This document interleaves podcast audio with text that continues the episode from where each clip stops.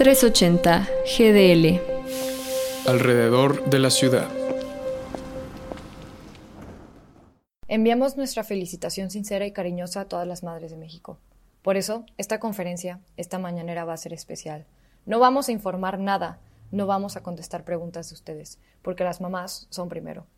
Esas fueron las palabras del presidente Andrés Manuel López Obrador, quien mientras declaraba que no habría conferencia matutina, la madre de la familia González Moreno fue informada que sus tres hijos fueron localizados sin vida luego de haber sido sustraídos de su domicilio por un comando armado el 7 de mayo en Jalisco.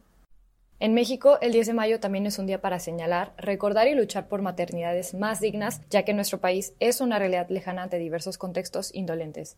A la fecha, existen 87.721 personas desaparecidas y no localizadas en nuestro país, así como 8.259 personas localizadas sin vida, de acuerdo al Registro Nacional de Personas Desaparecidas y No Localizadas. Miles de madres que encabezan la lucha por encontrar a sus seres queridos ante las omisiones de los gobiernos por garantizar seguridad, una búsqueda inmediata y una aparición con vida.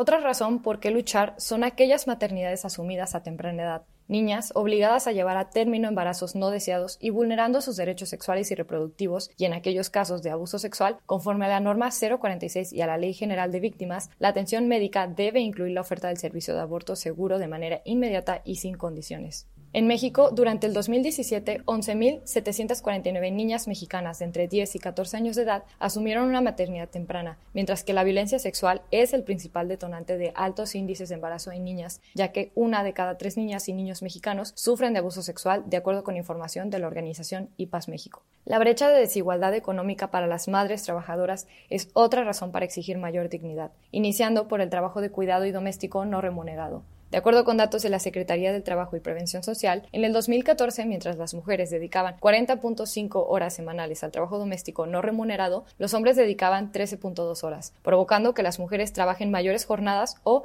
limitando su participación en actividades remuneradas e incluso educativas. Por otro lado, la lactancia materna ha sido razón de discriminación, sobre todo para aquellas que tienen un trabajo fuera del hogar. A pesar de ser un derecho humano, tanto para las madres como para los recién nacidos, la falta de una serie de políticas públicas que atraviese dignamente la maternidad ha obstaculizado ejercer este derecho. Existen más de 35 millones de mujeres mayores de 15 años que han asumido una maternidad, en un contexto que se les recarga una estructura social, cultural, económica e incluso política. Más allá de un festejo, es un día para recordar que aún hay mucho por qué luchar, que queremos justicia para las madres buscadoras. Queremos niñas, no madres. Mejores condiciones económicas. Queremos maternidades dignas. Les habla Fernanda Latuada para 380 GDL.